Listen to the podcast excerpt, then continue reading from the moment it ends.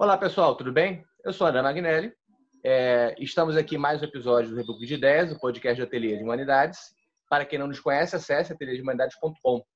Nesse episódio hoje, a gente está é, mais uma vez entrando na, na, na, conversa sobre a pandemia de coronavírus e trazendo hoje um livre pesquisador parceiro, é, pesquisador é, da Universidade de Guadalajara, diretor da revista Pieces em Diálogo, é, Filosofia e Ciências Sociais, é o professor Jaime Torres Guilhem, é, é, sociólogo e também poderia considerar é, com um grande pé na filosofia americano.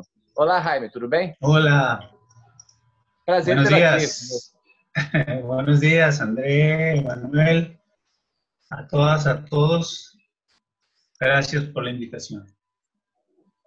Muito obrigado por você estar aqui a gente vai conversar é, falando um pouco sobre a pesquisa que o próprio Jaime tem é, sobre o que podemos chamar de, é, de gramáticas morais, não somente da ação social, mas também é, uma, é, a gramática normativa da teoria social, né, articulando o problema da teoria com a questão da, das práticas sociais. É, vamos conversar sobre esse aspecto da obra dele, mas também vamos é, conversar principalmente sobre um artigo que ele publicou na série de debates, né, que está no nosso site. Convido que vocês entrem lá, acessem, leiam o texto e acompanhem o nosso vídeo. É, publicado em 24 de março. O, o título é Sobre pandemias, catástrofes e outras patologias sociais. Está lá no site, tanto em espanhol quanto em português. Jaime, vamos começar? Sim. Adelante. Vou, vou te fazer uma provocação só para que possa desenvolver um pouco. É, nesse artigo, você aborda a questão da pandemia e das catástrofes, né? É, como uma perspectiva para refletir sobre duas questões básicas. Né? Uma primeira é a tensão existente entre a questão da autonomia da sociedade e os imperativos sistêmicos. E a segunda questão, que a gente vai abordar no segundo momento do nosso episódio, é a questão da possibilidade de uma mudança histórica desencadeada por, pela crise da pandemia. Né? E você, então, analisa os cenários existentes né, é, a partir da crise, da, da crise contemporânea.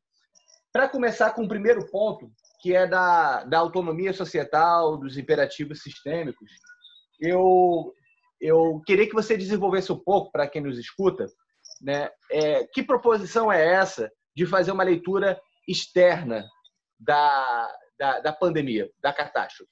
Qual a importância disso? Né? E o que seria uma leitura externa em contraponto com uma leitura interna? Bueno, en primer lugar, eh, esa pregunta, como bien tú comentabas hace unos instantes, eh, deviene de mis estudios sobre las gramáticas morales, ¿no? sobre la razón práctica que he encontrado en mi trabajo antropológico en diferentes escenarios. ¿no? La gente, parto del supuesto y también de la observación de que los grupos sociales elaboran una serie, no nada más de discursos, sino también de prácticas que, con las cuales se orientan en su quehacer cotidiano estas, estas prácticas, estos discursos regularmente no son, eh, digamos, eh, asimilados por las ciencias sociales, porque las ciencias sociales regularmente tienen como base como referente éticas o sistemas normativos establecidos o preestablecidos, ya sea en una teoría o ya sea en un, en un modelo, digamos, sistema en donde los imperativos de qué hacer y qué no hacer ya están, como por ejemplo el derecho positivo o el derecho positivado. Entonces, eh, en el caso concreto de la pandemia, eh, ustedes no me dejarán mentir que hay eh, pues un aumento considerable de estos imperativos sistémicos que vienen en este caso de los gobiernos, de las instituciones globales pero también vienen de eh, el campo médico, ¿no? Entonces, eh, es es, es entendible la existencia de esos imperativos eh, sobre lo que debemos hacer y, y, lo que no debemos hacer en tanto eh, sistemas eh, preestablecidos en los estados-nación o incluso mucho más allá de los estados-nación. El ejemplo concreto del, de un imperativo sistémico, pues hace rato lo mencioné, es el, derecho. ¿no? Sin embargo, aunque existan estos, eh, la acción social, la sociología tiene bastante tiempo y la antropología también tiene bastante tiempo observando que hay también prácticas, discursos, incluso eh, tipos de, códigos ¿no? Eh, normativos que la gente usa para eh, la vida cotidiana, pero también para enfrentar situaciones de emergencia como estas. Y esas casi no se observan o casi no, se, no son visibilizadas porque están muy desplazadas ¿no? del campo hegemónico que mencioné. Entonces, eh, la pregunta que hacía yo en ese, en ese trabajo, en ese texto para el debate, era, eh, primero, cómo observar la tensión que hay, ¿no? Porque, por poner un ejemplo, eh, digamos, el regaño o el reproche en los medios, en, los académicos, en los gobiernos, de las personas que transgreden la, cuarentena, eh, eh, son, eh, digamos, este, poco reflexivos por la emergencia misma, ¿no? Es decir, pareciera que todas las personas que transgreden la cuarentena pues están en la misma condición o se dice que comúnmente es en algunos casos porque pues tiene que salir a trabajar, ¿no? Sin embargo, a mí me parece que también hay una especie de gestión normativa en las personas sobre su orientación de qué hacer y no hacer en, este, en estos casos, ¿no? Entonces ahí se observa una tensión, se observa una tensión entre estos imperativos eh, sistémicos de los estados, de, los médicos, de la comunidad científica, de las instituciones universitarias, etcétera, con las prácticas concretas de la gente, ¿no? Entonces, para hacerla más, más visible esta tensión, para hacerla como más específica, eh, yo planteo la pregunta en términos eh, normativos, ¿no? Es decir, eh, cómo, cómo se vincula, cómo empatarían o cómo se vinculan, ¿no? Estas decisiones de las personas que tienen en el fondo una gramática moral, que tienen en el fondo una normativa. O sea, si uno pregunta a las personas por qué hacen lo que hacen, pues van a responder por qué hacen lo que hacen. Puede que no nos guste o no estemos de acuerdo en su respuesta, pero ese no es el punto a discutir. El punto a discutir es cómo se empatan eh, estas, estas dos formas de orientarse ante la pandemia y eh, qué importancia tiene a la hora de discutir eh, lo que tendríamos que hacer más allá de estos imperativos sistémicos. Entonces, ese es un problema, a mi manera de ver, para la sociología y para otras disciplinas afines, eh, y por eso digo que, que, tienen la obligación de plantear estos problemas para ver el, asunto de la pandemia en, eh, eh, en una perspectiva mucho más amplia que la simple, no, no la simple, pero sí que el, el foco centrado en la medicina, en la epidemiología. Primero, eso, eso es lo que podría decir sobre la primeira pergunta. É, e então o que, que para falar sobre isso, você usa um conceito que é o de patologias sociais, né? É, patologias sociais. É um conceito que você pega de alguns autores da teoria social, né? Você chega a dialogar com Emílio Durkheim, mas fala dos limites da, da concepção de Emílio Durkheim e desenvolve, o desenvolve muito em diálogo com o autor, que muitos de vocês que estão escutando a gente devem ter ouvido falar, chamado Axel Honneth, né? um teórico da luta por reconhecimento é, alemão, né? vinculado à terceira geração da Escola de Frankfurt. quando você traz o conceito de, de patologias sociais, o que eu percebo é que você está é, não pensando patologia apenas na chave negativa, como anomia, medo de solução social, tudo isso é muito importante do conceito de, de, de patologia social existente em Durkheim, mas você traz é, patologia social como é, podendo ser pensada na chave de conflitos que se manifestam né, e que trazem à tona questões normativas. Né? Eu acho que também tem o Luc Botanski, na França, também permite muito pensar, junto com o Tevenot, essa questão. Né? Como que os conflitos fazem emergir né, a possibilidade de fazer uma sociologia das gramáticas morais, dos conflitos e tudo mais. Né? Para citá-lo, é, você fala na primeira parte do texto o seguinte: as patologias sociais não seriam apenas um medo da dissolução social, uma desinstitucionalização ou uma anomia, mas também a perda da autonomia para justificar normativamente uma orientação e ação social. Então, é interessante que, ao trazer a gramática, você traz no centro da reflexão, próprio da teoria crítica, o problema da autonomia. É, numa situação dessa, então, é, o que, que a pandemia de coronavírus pode colocar como riscos para a autonomia e como conflitos emergentes nessa, nessa reivindicação ou nessa, nessa pretensão de manutenção da autonomia eh, das pessoas y prácticas. Sí, sí, claro, eso tiene que ver con la segunda pregunta para el debate, ¿no? Es decir, eh, mm, eh, a partir de, de, estos imperativos sistémicos que se están imponiendo eh, con más fuerza y que tienen en el fondo elementos comprensibles, por supuesto. Un virus nos puede matar, por supuesto, eh, lo está haciendo, pues.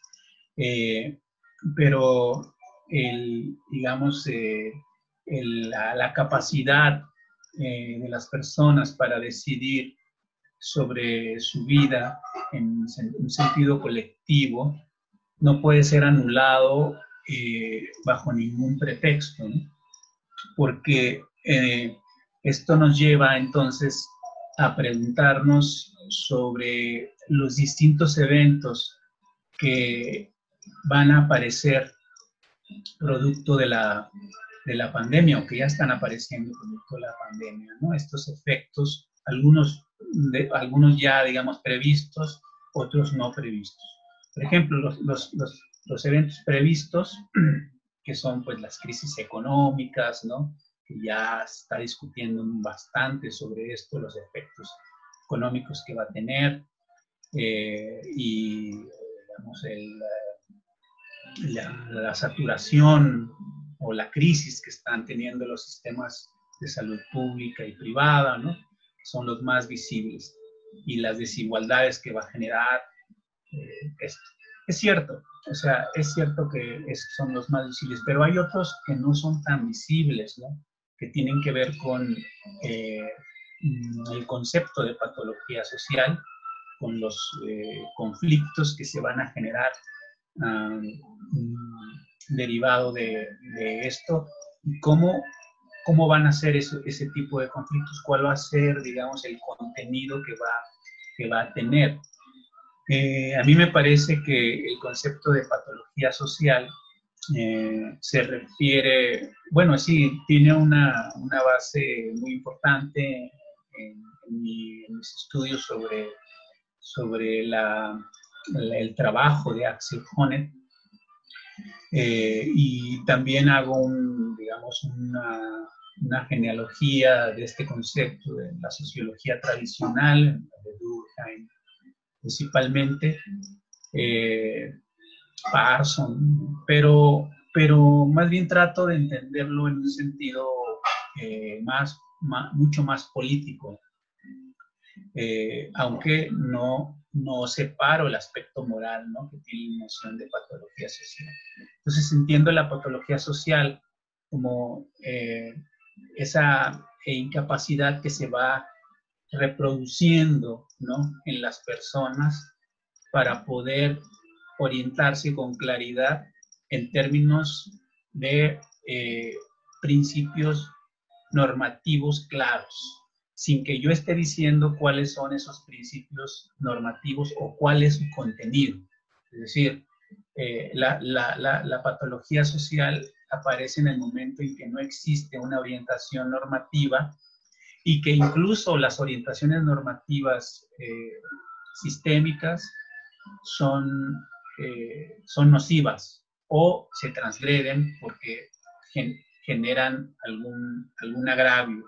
Entonces estas desorientaciones pueden generar violencia, pueden generar discriminación, pueden generar eh, falta de solidaridad, pueden generar una serie de, de, de factores que traen como consecuencia conflictos, que traen como consecuencia acciones contenciosas que no sabemos muy bien eh, en qué consistirían, ¿no? Es decir, yo lo que planteo es, en esa segunda pregunta del documento es cómo eh, eh, se vislumbran los problemas a distintos niveles que las ciencias sociales tendrían que ir revisando, ¿no?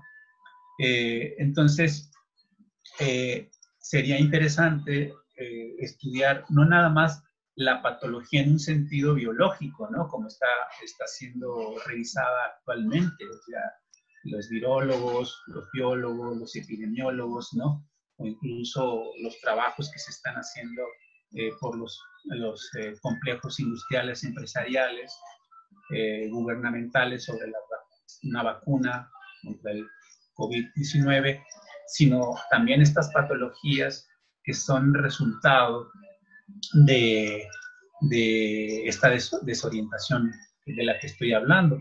Un ejemplo muy sencillo, no sé si en Brasil, pero en el caso mexicano sí se ha dado con más, eh, se ha observado más, que es la lesión a, personal de salud, ¿no? Digamos, ese, ese es un ejemplo de un tipo de patología social, ¿no? Es decir, la falta de orientación, de comprensión de un fenómeno genera un tipo de acción, ¿no? En este caso, concreta, eh, que se concreta en la violencia hacia el personal de, los hospitales, eh, aparentemente bajo el supuesto de que son portadores de COVID-19, ¿no? Entonces, pero ese es un, digamos, un botón. Un botón. Eh, habría que ver cómo se suscitan otros problemas como por ejemplo eh, uno que es un problema teórico, pero que, que deviene en un, en un, problema práctico, que es, por ejemplo, la guía de bioética que eh, sacó eh, la UNAM, que por cierto el rector de la UNAM la desconoce, y esta guía de bioética sobre el COVID-19 tiene como base, por ejemplo, la premisa de que la atención médica a las personas contagiadas por COVID-19 será en función del principio de la vida completa. O sea, primero, primero los jóvenes y después eh, los adultos, ¿no? Por ejemplo, de una edad de un rango de 0 a, a 19 años o de 25 años a 40 años o de 40 años a 70 años, etcétera, etcétera, se dará prioridad a eh, quien tenga menos edad en función de un principio de la vida completa. Es decir, que, que tiene, digamos en palabras sencillas, que los viejos pues ya, ya vivimos y entonces este, pues se le va a dar prioridad a los, a los jóvenes. ¿no? Ese, por ejemplo, esa es, genera una patología social, pues porque ahí hay una desorientación eh, muy clara eh, y que genera una controversia, ¿no? Una controversia de simple y sencillamente preguntar por qué, por qué, por qué es prioridad la vida de un, de un joven que la de un anciano, ¿me explico? Ese es un ejemplo muy, claro. Y así puedo ir sumando otros y otros y otros.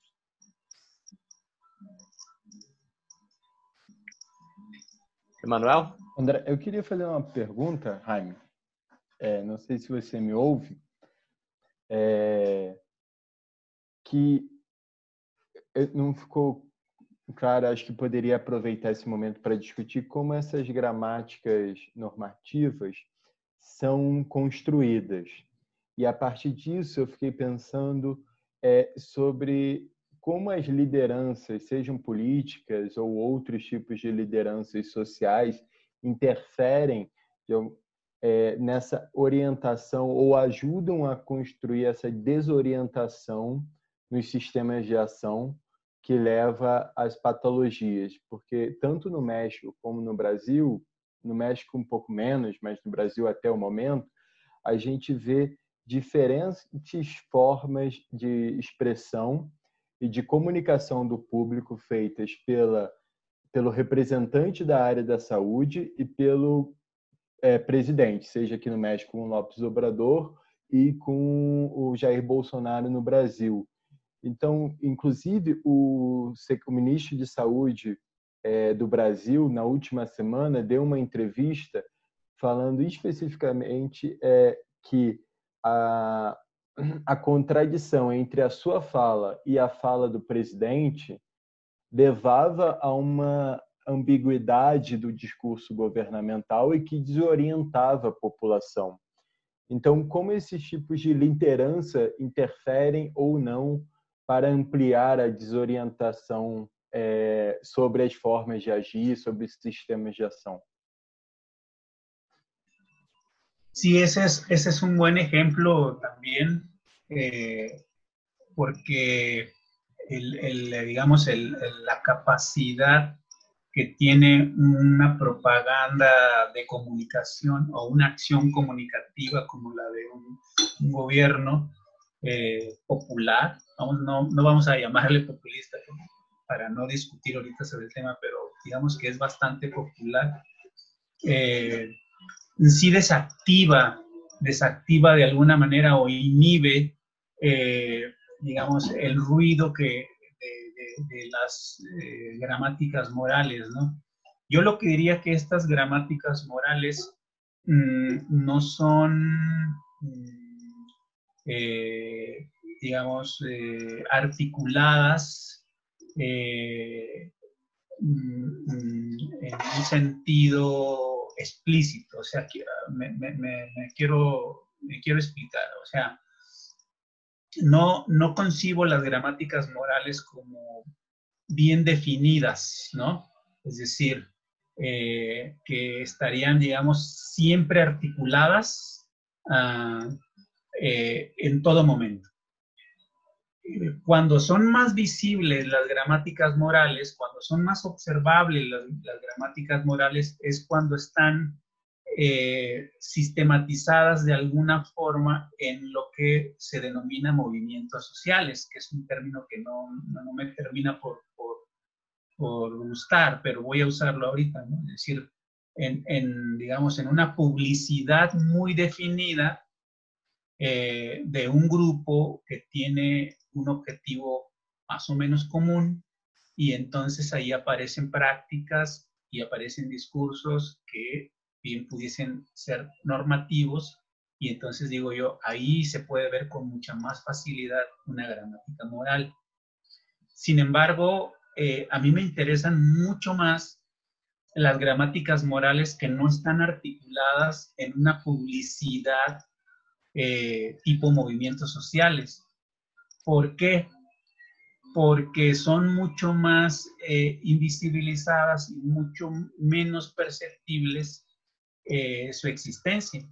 Entonces, me parece que es importante buscarlas, ¿no? rastrearlas.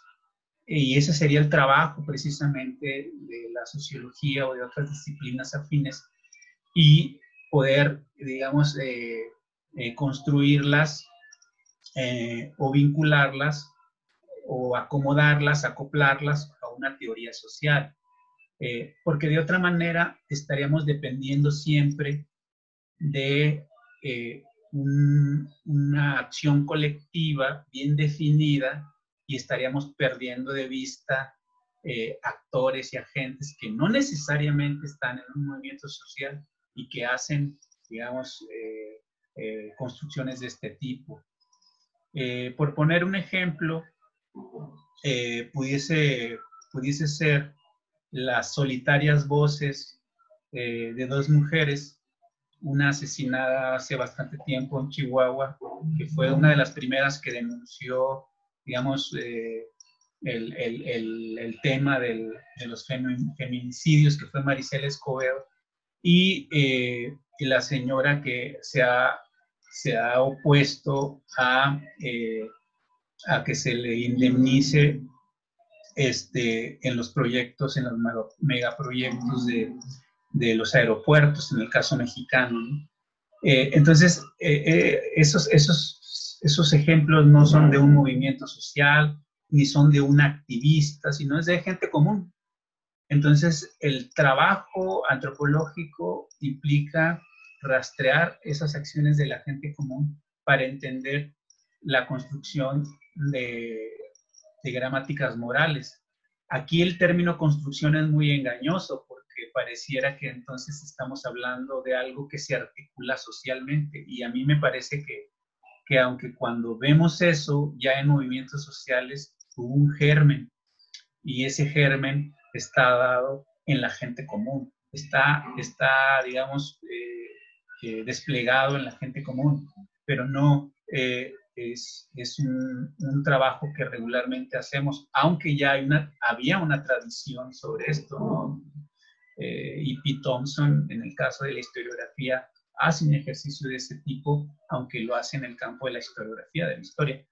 Me parece que, que esos, esos eh, elementos de, de los que estoy hablando existen. É, que você falou Jaime, me leva exatamente à questão que eu estava querendo colocar, que já era a segunda parte do seu artigo, onde você fala sobre é, os cenários possíveis existentes hoje, né? E se haveria a possibilidade de uma mudança histórica, de processo de mudança histórica. Né? Você analisa o cenário econômico, social, ecológico, ambiental, né? E você faz a seguinte afirmação: é, que o motor principal dos conflitos vão ser as classes populares, que são as mais impactadas por a pandemia, sobretudo no avanço delas, né? É, e você faz as seguintes perguntas: que tipos de conflitos serão esses que vão surgir, né, a partir da, das classes populares? Né? Em que consistirão suas ações e alegações? Bem como a repressão desses conflitos. Qual será o elemento de articulação? Eles serão assimilados ou subjugados? Né?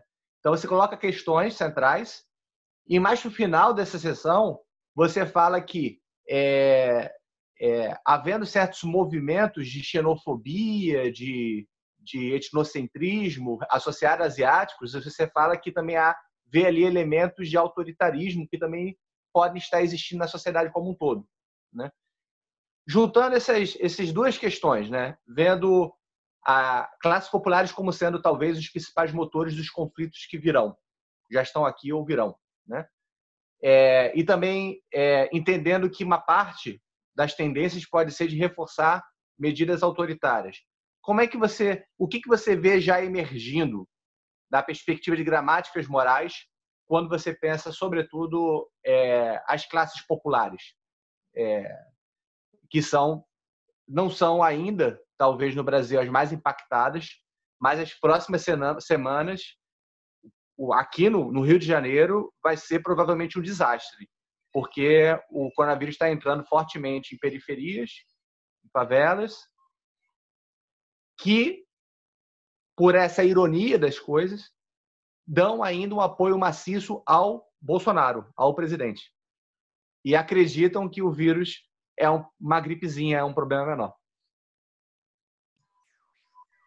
Sí, eh, el, el, término sectores populares, clases populares, gente común, eh, hay que tener cuidado cuando se usa porque puede ser inmediatamente referido a, las poblaciones empíricamente hablando, ¿no? Eh, en el caso mexicano también, este, cuando hablamos de, clases populares o del pueblo o de la gente común, pareciera que estamos refiriéndonos eh, a los grupos empíricamente hablando de cualquier lugar, ¿no? Pero es algo, por ejemplo, que no he desarrollado y que, y que quisiera en, cierto momento aclarar con mayor precisión. Primero, que es un, es un concepto, ¿no? Que no es, digamos, eh, no es un, un, término empírico para aplicarse a, a, la, a Juan, Pedro y Luis. Es un concepto en el siguiente sentido clases populares, sectores populares, se refiere ¿no? a las prácticas cotidianas de las personas, sean estas, eh, digamos, eh, contemporáneas a nosotros o no. O sea, uno puede hacer un ejercicio histórico y hablar de las clases populares o puede hacer un ejercicio sociológico del presente y hablar de clases populares. Pero el componente fundamental del concepto no es eh, un concepto militante o un concepto, eh, digamos, eh, mm, que, que sea apologético, ¿no? De lo que hacen las personas, ¿no?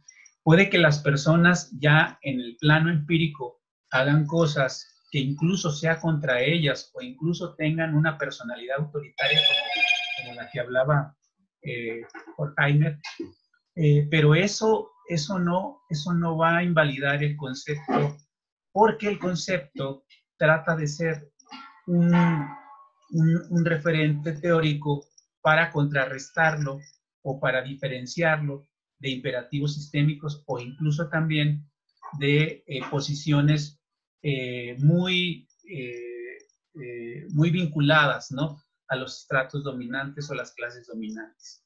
Pero entonces para poder diferenciar de esto que tú lo estás diciendo, ¿no? Para poder evitar caer en una reificación del concepto y no, y no estar entonces utilizándolo en un sentido equívoco, ¿cómo podemos eh, aclararlo mejor? Y aquí está la, la clave para poder eh, en un futuro aclarar este, esto que estoy eh, este, platicando. Es la mediación normativa. Es decir, la mediación normativa es lo que nos va a permitir aclarar que el concepto de clases populares al que me estoy refiriendo, eh, o gente común al que me estoy refiriendo, pues remite a una serie de valores o una serie de elementos normativos que teóricamente estoy suponiendo, ¿verdad? Por ejemplo, la noción de justicia. En una gramática moral eh, en una gramática moral, tanto en una práctica como en un discurso, hay una noción de justicia.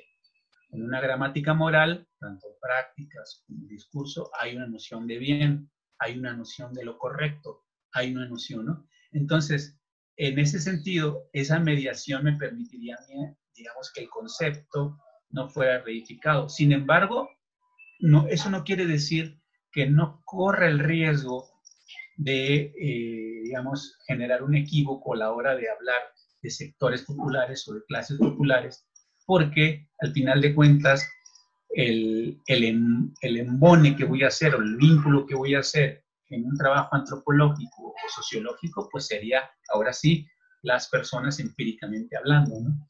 Entonces, esto es, al final de cuentas, un riesgo, pero sí quiero aclarar que no estoy haciendo una apología de, digamos, de, la, de, cualquier grupo social, ¿no?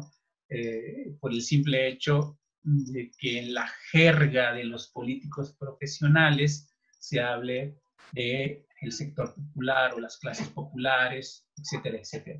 Pienso que la mediación de, esto, de este concepto estaría en, esta, en este contenido valorativo de sus gramáticas, ¿no? la noción de justicia, una noción de bien, una noción de lo correcto. Y ahí es donde, donde entra, digamos, esta, esta aclaración para entender que no estamos hablando de cualquier eh, ah, eh, colectivo o grupo de personas, pues, ¿no? sino que estamos hablando primero de un concepto que, que, que busca embonar en eh, acciones operantes, empíricamente hablando, Pode mexer no celular, eu edito depois. Pode mexer, problema não. É, silenciar. Depois eu edito, eu faço edição no vídeo, problema não. Como, como, perdão? Depois eu posso fazer edição no vídeo. É, pode, ah, claro. pode, pode mexer no celular, é, diminuir o volume, problema não. Claro, claro. É, Emanuel, alguma pergunta? Eu... Oi. Oi. Foi mal. Tava tentando ligar aqui. Eu... Pode já fazer? O que você... Como você acha? Pode, pode. Tá. É, tinha uma. Na, Jaime, na última parte do seu texto, vocês estão me ouvindo? Vocês estão me ouvindo? Sim, te escuto, sim. Ah, né? Porque a imagem tinha travado. É, na última parte do seu texto, você fala é, de que, vou até pegar aqui, que a, a sociologia e as ciências sociais é, não possuem as diretrizes é, para avaliação social deste calibre, como uma série de livros citados, como do Herbert Marcuse, do Michel Foucault, do Horkheim, do Adorno, do Spengler, muitos trabalhos é, de uma boa parte do século XX trataram especificamente sobre esses temas das patologias sociais. É, e aí você faz uma pergunta se, com o desenvolvimento da sociologia e uma certa restrição a temas específicos, a uma certa padronização metodológica que as ciências sociais se autoimpuseram, se a gente teria condições hoje de realizar esses mesmos tipos de trabalho. Você acha que, de alguma maneira, a pandemia e esse momento podem reavivar essa experiência das ciências sociais que durante um bom tempo trabalharam com esse tema das patologias sociais? Pode ser um esse momento pode ajudar a reavivar esse tipo de estudo? Sí, eh, en, la, en, la, sociología hay una tradición sobre los, los problemas morales eh, y en buena medida fue porque hay una influencia ¿no? de la filosofía en Europa, pero también porque en el fondo los problemas normativos, no nada más por el, el, el campo del derecho, de la sociología jurídica o de la sociología moral, eran importantes, ¿no? Para, para los sociólogos de la diferenciación, ¿no? Ustedes recordarán que el problema de la diferenciación fue un, problema sustantivo para la sociología eh, llamada clásica, tanto en Europa como en Estados Unidos, ¿no? Y que fue el, motor de, de, muchos estudios para poder eh, comprender eh, no nada más los efectos de la diferenciación derivadas de las sociedades industriales, sino también para proponer algunas medidas ¿no? Eh, normativas, sistémicas, según sea el caso, estructurales, a estos efectos de la diferenciación. Eh, los, los, más, los efectos más, más, digamos, más patológicos que, digamos, generaron disciplinas pues fueron el crimen, el delito, ¿no? las, las, sociedades en las esquinas, eh, las adicciones, las llamadas disfuncionalidades ¿no? Sociales, eh, y que no nada más generaron eh, disciplinas como la criminología o, este, la psicología social, sino también generaron instituciones, ¿no? instituciones en atención a estos efectos y, a lograr potenciar cohesión social, vínculos sociales, etcétera, etcétera. A mí me parece que estamos en una oportunidad de rehabilitar eh, estos aspectos morales y normativos en la sociología, pero también en otras disciplinas, porque eh, eh, son fundamentales para entender una parte de los efectos que puede traer no nada más la, pandemia, sino los efectos que ha traído los, los modos de producción que conocemos o el modo de producción que conocemos. Lamentablemente, eh, en los, últimas, los últimos años, en las últimas décadas, ha habido eh, una hegemonía en el campo de la sociología en América Latina sobre el tema del poder, ¿no? o sea, las sociologías del poder, las sociologías de la explotación, muy cercanas al marxismo, o en el, en el, en el caso eh, estadounidense, muy cercanas a las, a las teorías de la elección racional, han dejado de lado, salvo algunos casos eh, excepcionales, eh, el tema de la moralidad, el tema de lo normativo, ¿no? que me parece que tiene muchos aportes. ¿no? Ahora en Francia, bueno, no ahora, ya tiene también bastante tiempo están volviendo al, tema de lo normativo muy, de una manera muy singular, pero me parece que, que ese elemento hace falta porque lo está llenando de una manera muy deficitaria el derecho o eh, la, digamos, la, visión convencional de los derechos humanos, pues, ¿no?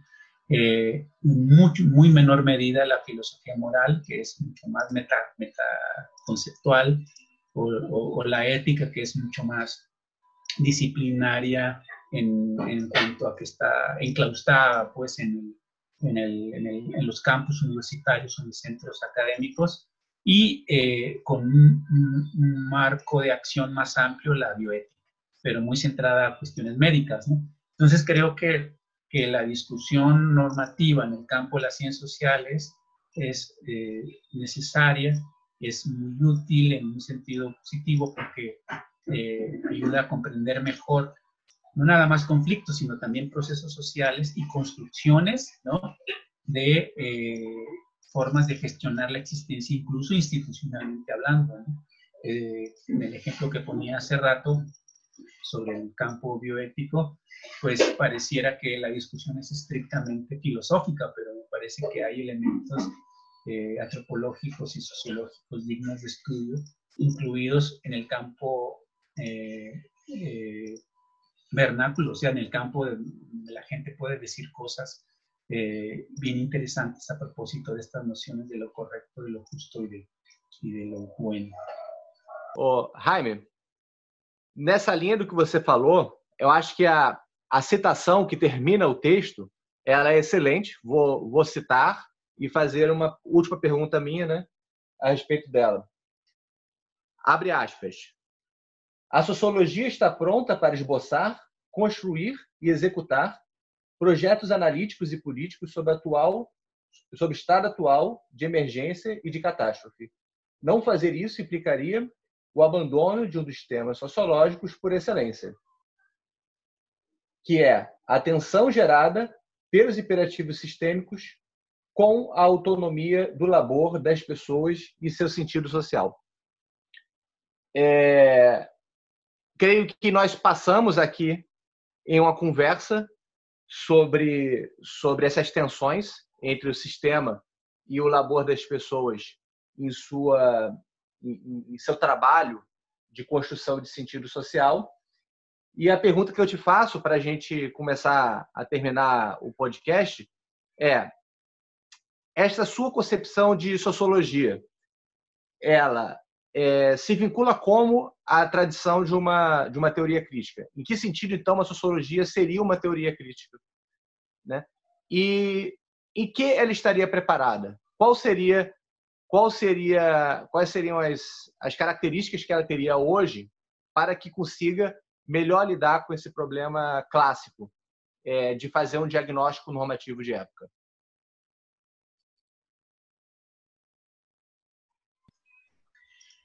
Bueno, es una pregunta muy difícil, ¿no? Porque yo no, digamos, no, pretendo yo, digamos, crear, ¿no? Este, esas características. Lo que, lo que sí podría decir yo es que eh, hay una insistencia de mi parte en eh, trabajar dos dimensiones de la sociología o de, o de cualquier otra disciplina que eh, es, es común en la teoría crítica eh, que, que, construyeron eh, Adorno y Horkheimer, ¿no? que es la dimensión analítica y la dimensión política. La dimensión analítica tiene que ver con el eh, no perder de vista la, digamos, la capacidad de comprensión y en, y en mejor medida o en la medida de lo posible de explicación de un fenómeno, pero que eh, no está despegada de una intención moral y también de una intención política. Eh, entonces, todos los conceptos, a mi manera de ver, esa es, es, mi posición, puedo estar equivocado. Eh, una característica, como la estás preguntando, pudiese ser esa, el que la sociología no tendría por qué separar el elemento analítico y el elemento político como si fuesen dos dimensiones irreconciliables, ¿no? Eh, ¿Cuál sería el criterio para poder avanzar en, esta, en este vínculo? En, digamos, en, la, en, el rigor de la comprensión y mejor, en la mejor medida de la explicación, pero por otro lado también en la posición política de aquello que suponemos se debe hacer o no se debe hacer. Pues yo pienso que en los dos, en las dos dimensiones deben existir las razones que damos para afirmar o negar algo. Es decir, mi posición no es una posición contraria a eh, las metodologías científicas, sean estas las, las que sean, ¿no? lo que yo plantearía es que estas no pueden ser totalmente asépticas, no pueden ser totalmente, eh, digamos, objetivas, sino que siempre están planteando alguna posición política y esta debe ser explicitada, esta debe ser, eh, debe, debe, debe otorgarnos las razones, ¿no? Entonces, todos los conceptos que usamos a mi manera de ver, tendrían que tener esas dos dimensiones para pensar un programa, la, la continuación de un programa de investigación anclada en una teoría crítica. Entonces, entonces esto querría decir que eh, eh, la, la, característica, digamos, fundamental sería que esos conceptos estuvieran, eh, esos dos elementos, que los conceptos, perdón, estuvieran vinculados estos, a estas dos dimensiones, a una dimensión analítica y a una dimensión política. A mi manera de ver, esa sería una forma de elaborar diagnósticos contemporáneos muy cercanos a los que menciono eh, en el texto, ¿no? Eh, que son diagnósticos clásicos de, un, nivel filosófico y, y, en algunos casos sociológico, de, muy potentes, ¿no? y que son, yo los veo muy escasos o, o, en, algún, en, algún, en algunos eh, eh, momentos puedo observar diagnósticos demasiado politizados, ¿no? demasiado vinculados a, un, a una posición militante en donde da eh, por hecho que esa posición es verdadera per se, pero no hay razones, digamos, explícitas en donde se pongan a discusión, sino que se da por hecho como una, una posición militante o en el caso de alguna explicación o alguna comprensión, pareciera que es aséptica o que no tiene una posición política. Yo diría que los diagnósticos cercanos a una teoría crítica tendrían, a mi manera de ver, esos, esas dos dimensiones. É, Jaime, é, isso muito obrigado pela, pela, nossa, pela nossa conversa. Pessoal, é, vai sair um artigo agora, em seguida, junto com o vídeo, que é um outro do Jaime Torres Guilherme. O nome é, em espanhol, é Enfermarse em um Mundo Convivencial, Debates por el Tempo que Viene. Esse, esse artigo ele vai sair aí no, é, em seguida, junto com esse vídeo. Jaime, muito obrigado pela nossa conversa. No, gracias a ustedes, gracias por, por la conversación, por, por las preguntas tan complicadas, tan difíciles, pero bueno, este, así se arma el debate, ¿no? Desde luego que es una simple digamos, aportación menor y agradezco que, que, le hayan puesto el interés, que la hayan leído y que, por supuesto, tiene muchas falencias que hay que criticarlas precisamente para eh, armar un debate eh, sobre este, este, estos asuntos. Gracias, Emanuel. Gracias, André. Obrigado, André. Gracias, Jaime. E obrigado a todos que nos escutam e nos veem. Valeu, pessoal. Um abraço e até a próxima.